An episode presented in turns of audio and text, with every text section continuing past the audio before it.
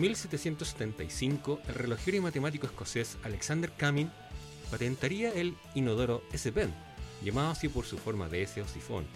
Esta solución sería el inicio de una serie de revoluciones en sanidad que buscaban evitar que las pandemias como el cólera continuaran con su constante recurrencia, iniciando así el camino hacia nuevos materiales y cambios urbanos que impactan hasta hoy en nuestras ciudades. ¿Cómo fue este camino y qué ocurrió? Lo vemos hoy en Crónicas de Ciencia.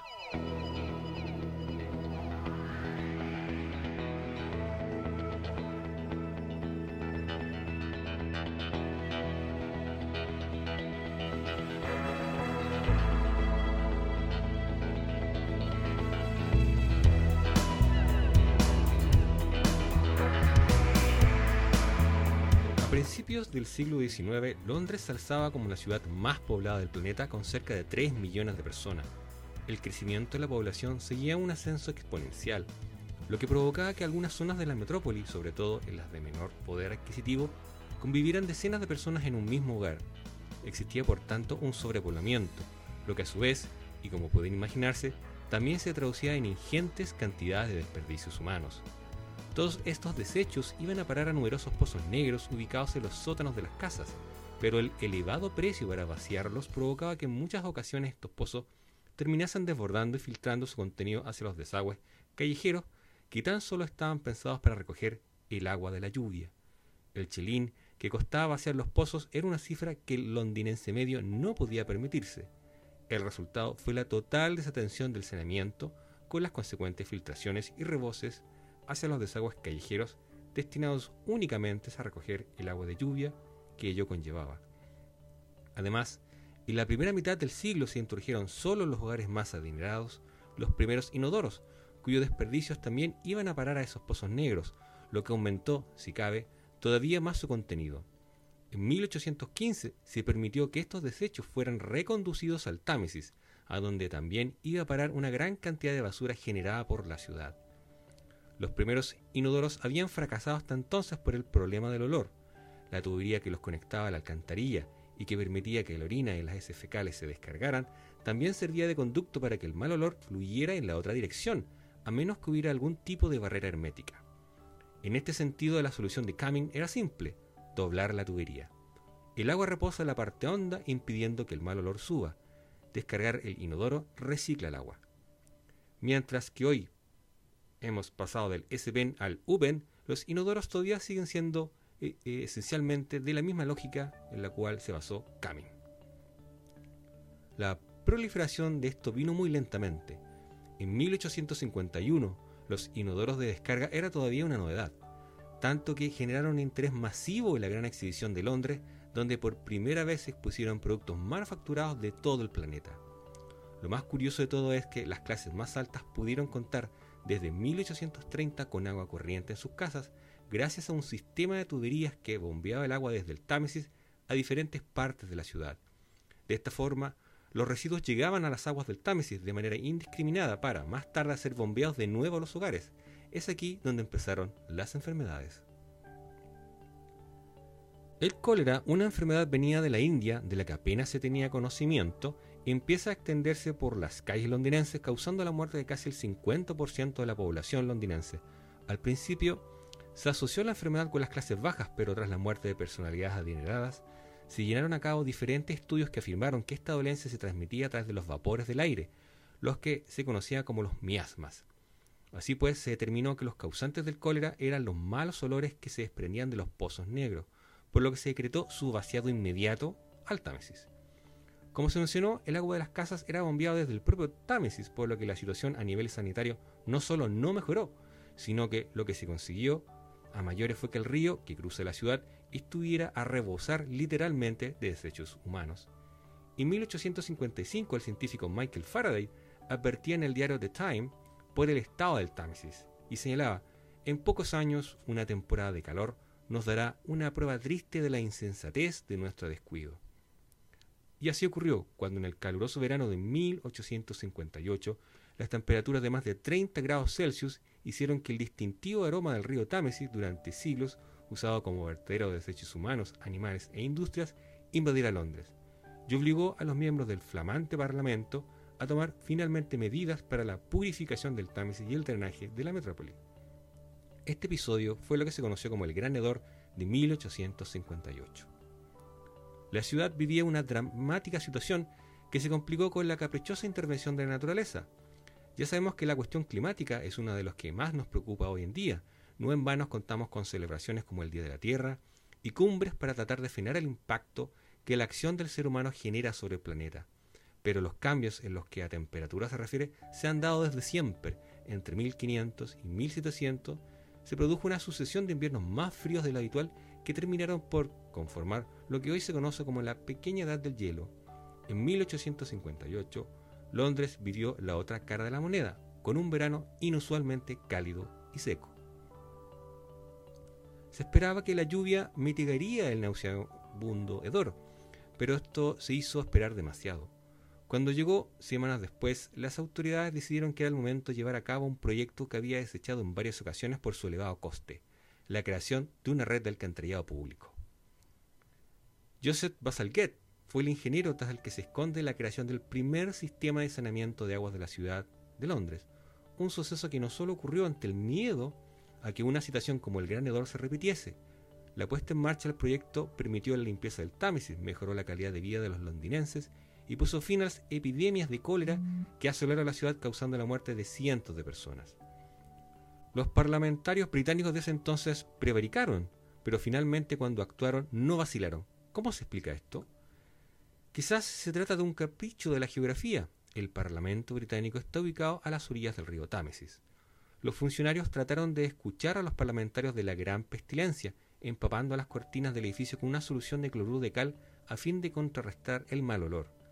Pero fue inútil, no importa cuánto trataron los políticos, no pudieron ignorarlo. El diario The Times contó con gran satisfacción que los miembros del Parlamento fueron vistos abandonando las instalaciones cada uno con un pañuelo en la nariz. En 1854, con un Londres ya nauseabundo y asediado por una tercera epidemia de cólera, las cuales ya se habrían sucedido en 1831 y 1848, el médico John Snow descubrió que la enfermedad era transmitida por el agua contaminada tras un brote en el Soho su estudio incluía 70 trabajadores de una cervecería local que solo bebían cerveza y no habían enfermado. Snow realizó un mapa con las víctimas y los emplazamientos donde vivían el agua, observando así dónde se encontraba la fuente de origen del brote, en Brown Street. Incluso demostró cómo gente que había muerto, que vivía alejada de la fuente, había bebido agua traída por familiares desde allí. Snow alertó a las autoridades con los datos que había recopilado, pero su idea pasó desapercibida en un primer momento con los cuerpos amontonándose, urgía encontrar una solución. La solución de la red del alcantarillado de Joseph Basalguet a este problema buscaba la reducción misericordiosa de la epidemia, de la enfermedad más temida, el cólera, que afectaba a ricos y pobres, y para la que no había cura, y lo cumplió. En 1866, la mayor parte de Londres se salvó de un brote de cólera que afectó solamente a quienes vivían en la única zona que faltaba por conectar a la red. La solución del ingeniero fue la siguiente. Construir de forma paralela al río 83 millas, lo que equivale a 134 kilómetros, de alcantarillas principales subterráneas de ladrillo para interceptar la salida de aguas residuales domiciliarias y otras 1.100 millas, equivalente a 1.800 kilómetros, de alcantarillas en la calle para interceptar las aguas residuales crudas que fluían libremente por las calles y las carreteras de Londres. Para calcular las dimensiones, asignó a la mayor densidad de población una producción de residuos muy elevada, y cuando estuvo el diámetro de las cloacas dijo, bien, solo vamos a hacer esto una vez y siempre hay imprevistos. Por esta razón duplicó el diámetro de los tubos. Si no lo hubiera hecho, las alcantarillas se hubieran desbordado en 1960. Basalguet había pensado en la infraestructura para adaptarse a un crecimiento de la población de un 50%.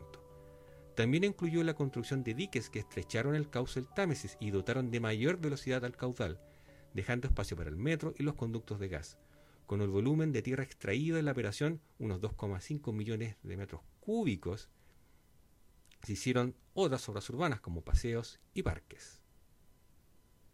La salida de las redes se desviaron a los desagües de Barking, al norte del Támesis y al sur, en Crossness, considerada en su época como la capilla sixtina del saneamiento y tratamiento del agua. Combinados, enviaban el fluente río abajo y de ahí al mar Crossness en su época atrajo a visitantes de todo el mundo y representó la idea de un oro más limpio y saludable y con menos olores, un ejemplo que se replicaría después en varias ciudades del mundo. Con ello, Bazalgette consiguió su objetivo, eliminar el olor de la ciudad y sin, y sin ser su propósito también el agua sucia. Ese logro fue una feliz casualidad, pues el plan se fundamentó en un error científico. La idea era liberar a sus residentes de lo que se quería era la causa de la enfermedad y la muerte, el diabólico olor, que expedía el agua y no las bacterias que vivían en ella. La teoría miasmática afirmaba que las enfermedades venían del aire tóxico, el miasma, pues contenía partículas de materia en descomposición suspendidas que producían un vapor viciado, el cual causaba las dolencias. Aunque con el tiempo fue refutada, la teoría del miasma fue la gran transformadora del espacio urbano, más que la comprensión de la enfermedad bacteriológica. Así, entre los materiales que se escogen para evitar enfermedades, el bronce era una opción preferida en ámbitos privados y públicos, pues se creía que tenía propiedades antimiasmáticas. Hoy en día se sigue estudiando, pues parece que en ciertos casos proveen una superficie no apta para los microbios. Por ella, el trazado hipodámico o de cuadrícula, que había sido abandonado en la Edad Media, fue recuperado, pues facilitaba la introducción del sistema de alcantarillado. Esa organización de las ciudades, que hoy no es tan familiar y con calles que se cruzan en ángulos rectos y forman manzanas cuadradas o rectangulares, se volvió la opción predilecta, pues adquirió un nuevo significado. Así como las baldosas y el bronce, que eran muy apreciados por ser considerados antimiasmáticos. El trazado hipodámico o trazado damero no era un invento nuevo. Lo que pasó fue que los invistieron con propiedades antiepidémicas. Y las calles rectas o curvas, por su parte, fueron cubiertas con adoquines, en gran medida por la lógica sanitaria, pues esos gases tóxicos que infectaban a los humanos no solo flotaban en el aire, sino que podían quedar atrapados en objetos o paredes o superficies que los absorbían y luego los liberaban. Así se creía que el adoquinado de las calles creaba una especie de piel para la ciudad, de manera de evitar que esos gases tóxicos retenidos en el suelo volvieran a ser resuspendidos. No solo las calles, las paredes de las casas eran recubiertas, revestidas y barnizadas para que tuvieran un escudo protector. Las grietas provocaban terror. Los cementerios fueron mudados a las afueras de la ciudad, después se pensaba que el miasma venía de los cadáveres en putrefacción. Así, ciudades que durante siglos habían estado muralladas tumbaron sus fortificaciones para abrirle paso al viento. Una de ellas fue Barcelona. Ese fue el clamor de los barceloneses a mediados del siglo XIX, cuando los 187.000 habitantes de la próspera ciudad industrial vivían confinados en los dos kilómetros cuadrados que rodeaban la ciudad con muros centenarios. Barcelona se estaba sofocando, el hacinamiento empeoraba la severa falta de higiene en la ciudad y las epidemias eran devastadoras. Finalmente, en 1844, las murallas empezaron a caer y poco después el gobierno de Madrid, para el disgusto de los arquitectos catalanes, le encargó a un desconocido ingeniero llamado Idelfons Cerdá la reinvención de la ciudad. Sin las murallas limitándolo, el ingeniero tenía a su disposición espacio y en él se propuso crear una ciudad que facilitara el bienestar, que ayudara a reducir las tasas de mortalidad y mejorar la salud de los habitantes. Para lograrlo, hizo estudios que lo llevaron hasta calcular el volumen de aire que una persona necesita para respirar correctamente. Tras concluir que mientras más estrechas eran las calles, más muertos había, optó por ensancharlas para darle paso al viento y abrirle el camino a los rayos del sol. Lo mismo estaba haciendo George Eugene Haussmann, un funcionario público que recibió el título de barón del emperador Napoleón III, con quien trabajó en la ambiciosa renovación de París y que le dio a la ciudad, entre otras cosas, sus hermosos y amplios bulevares. Fue otro de los grandes proyectos a gran escala de la época que incorporó propósitos sanitarios y nos dio algunos de los aspectos de las ciudades que más disfrutamos, como los jardines y espacios abiertos en los cuales descansar y recibir el sol y el aire libre, medicinas para una variedad de dolencias que incluían la peste blanca o la tuberculosis.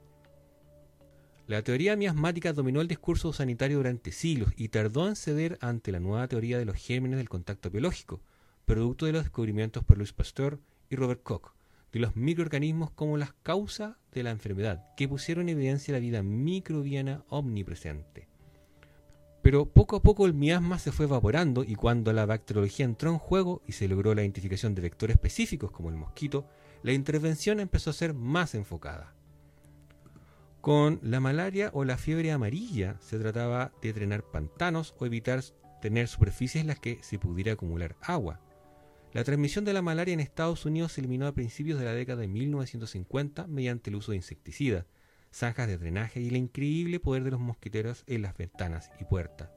Como el polvo, las ratas pasaron a ser una molestia, un animal siempre presente que se comía los alimentos y destruían cosas y también se transformaron en una verdadera aberración. Las ratas solían ser consideradas libres de enfermedades, pero cuando se descubrió su vínculo con la peste bubónica, se desató una guerra global contra ellas. La tercera epidemia de esta peste mató a 12 millones de personas en los cinco continentes entre 1855 y 1959. Para la década de 1920 ya había una aplicación muy sistemática de medidas a prueba de ratas, como el cambio de estructuras en casas privadas y edificios públicos, para evitar que pudieran entrar o anidar. Eso implicó mucho concreto, mucho metal y también ajustes para impedir que las escaleras de las edificaciones sirvieran de ingreso. Incluso se les ponían varios obstáculos, pero sabemos que las ratas son muy inteligentes y pueden obviar estas barreras. Así que se convirtió en una lucha constante. Los cimientos de las edificaciones tenían que ser de concreto, pues las ratas cavaban para entrar por debajo de ellos. Antes no habrías intervenido una vivienda existente para cambiar los cimientos, pero tras el descubrimiento científico, las autoridades sanitarias lo ordenaban y los gobiernos daban incentivos para que se hiciera. Fue una transformación global de la materialización del espacio construido que habitamos. Las pandemias han transformado nuestro espacio urbano y sobre todo nuestra forma de habitar, y lo seguirán haciendo.